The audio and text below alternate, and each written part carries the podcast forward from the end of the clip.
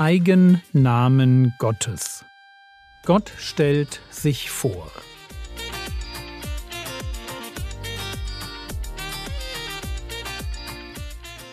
Theologie, die dich im Glauben wachsen lässt, nachfolge praktisch dein geistlicher Impuls für den Tag.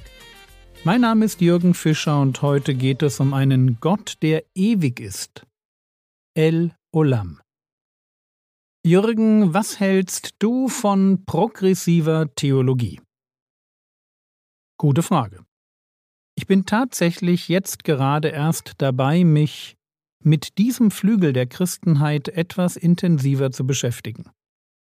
Progressiv kommt von progredere, lateinisch voranschreiten. Es geht bei progressiver Theologie also darum, voranzuschreiten, altes Denken hinter sich zu lassen. Vielleicht könnte man auch sagen, es geht darum, neues Denken und neues Wissen, jedenfalls das, was man für Wissen hält, und bestimmt auch aktuelle Strömungen aus der Gesellschaft mit dem Glauben zu verbinden. Und das kann natürlich erst einmal nur gelingen, wenn ich der Bibel ihren Anspruch abspreche, Wort Gottes zu sein. So schreibt ein progressiver Pastor, und ich denke, dass was er schreibt, das denken viele aus der Szene. Zitat die Bibel wurde für mich zu einer umfangreichen Bibliothek von fehlerhaften und unperfekten menschlichen Wesen an einem bestimmten Ort und zu einer ganz bestimmten Zeit in der Menschheitsgeschichte geschrieben, die ihre Erlebnisse mit Gott aufschrieben, so gut, wie sie sie verstanden. Das ist die Haltung progressiver Theologie zur Bibel. Und wer mich bzw. meinen Podcast kennt, der weiß, ich bin einer von den Fundis. Für mich ist die Bibel tatsächlich Gottes Wort. Gott begegnet Menschen, spricht mit ihnen und sie erleben den Schöpfer. Und es ist Gott selbst, der dafür sorgt, dass diese Begegnungen dokumentiert und überliefert werden.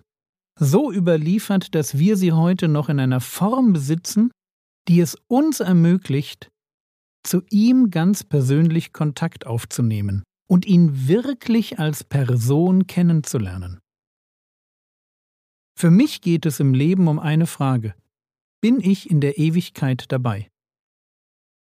Oder anders ausgedrückt, bin ich heute schon in der Familie Gottes angekommen? Habe ich ewiges Leben und rettenden Glauben? Habe ich Vergebung und den Heiligen Geist? Und wenn ein klares Ja zu diesen Fragen nicht mehr im Zentrum meiner Theologie steht, dann könnte das daran liegen, dass ich Gott nicht als El Olam, als ewigen Gott verstanden habe. Die Formulierung ewiger Gott, und ich werde gleich noch ein paar andere Gottesnamen vorstellen, die in dieselbe Richtung gehen. Alle diese Eigennamen Gottes betonen das Immerwährende, Unendliche und Zeitlose im Wesen Gottes. Während die Schöpfung entsteht und wieder vergehen wird, ist Gott ein Gott, der bleibt. Psalm 90, Vers 2 Ehe die Berge geboren waren und du die Erde und die Welt erschaffen hattest, von Ewigkeit zu Ewigkeit bist du Gott. Gott ist. Er als Schöpfer ist die Konstante in der Zeit. Und dasselbe gilt übrigens auch für sein Wort an uns. Jesaja 40, Vers 8 Das Gras ist verdorrt, die Blume ist verwelkt, aber das Wort unseres Gottes besteht in Ewigkeit. Der Herr Jesus sagt in Matthäus 24, Vers 35 über die Dinge, die er sagt, dasselbe. Und das ist total wichtig, weil es eben im Leben nicht darum geht, dass ich mir irgendwie selbst die Welt erkläre, sondern dass ich dem lebendigen Gott begegne und ihm zuhöre. Und das ist wichtig, weil es der ewige Gott ist, der, weil immer da, eben auch immer da ist, um mich zu retten und zu stärken. Jesaja 40, die Verse 27 bis 29.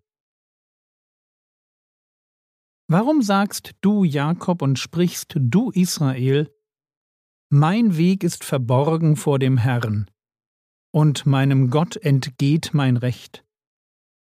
Hast du es nicht erkannt oder hast du es nicht gehört?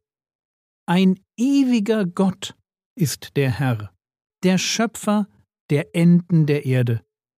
Er ermüdet nicht und ermattet nicht. Unergründlich ist seine Einsicht. Er gibt dem Müden Kraft und dem Ohnmächtigen mehrt er die Stärke. Dem ewigen Gott entgeht nichts. Und als der ewige Gott ist er immer da, mir dem Müden Kraft und mir dem Ohnmächtigen Stärke zu geben. Und es tut so gut, genau das zu wissen. Aber Jürgen, nochmal kurz zurück zu dem Thema progressive Theologie.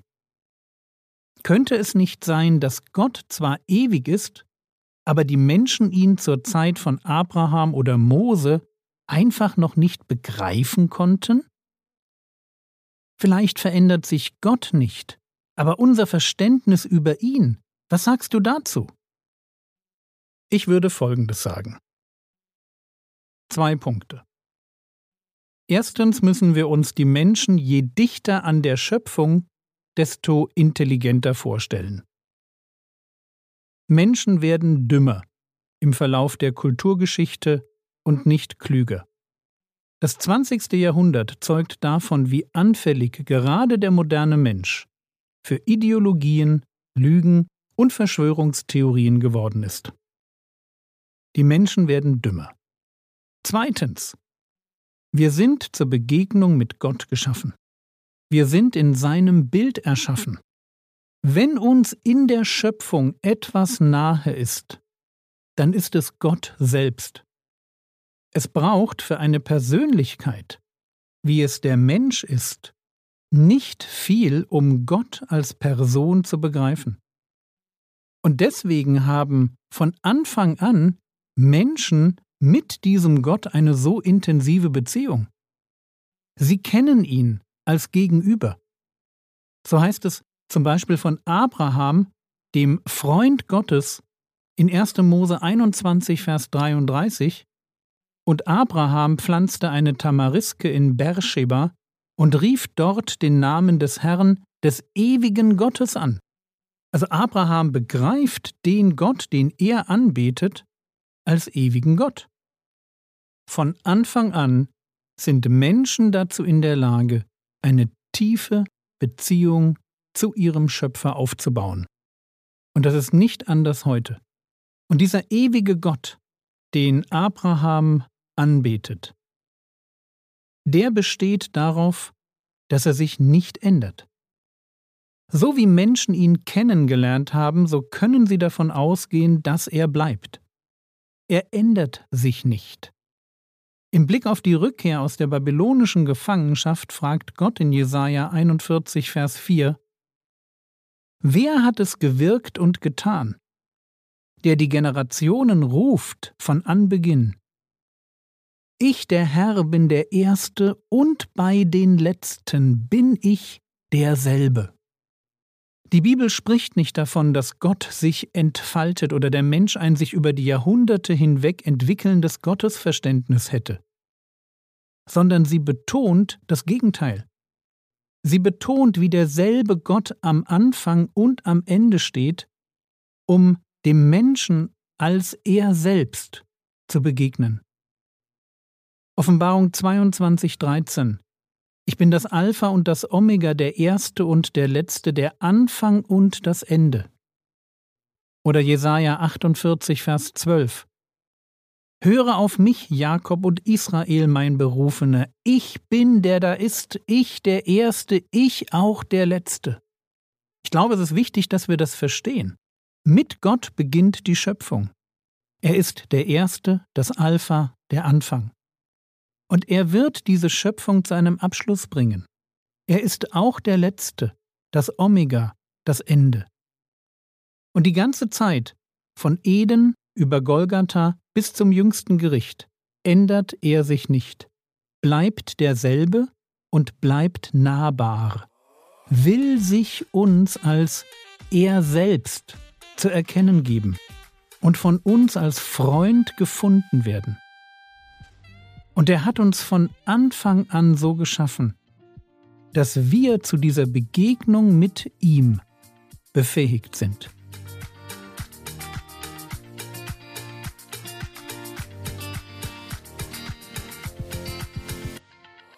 Was könntest du jetzt tun?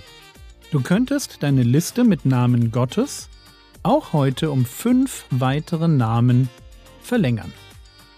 Das war's für heute.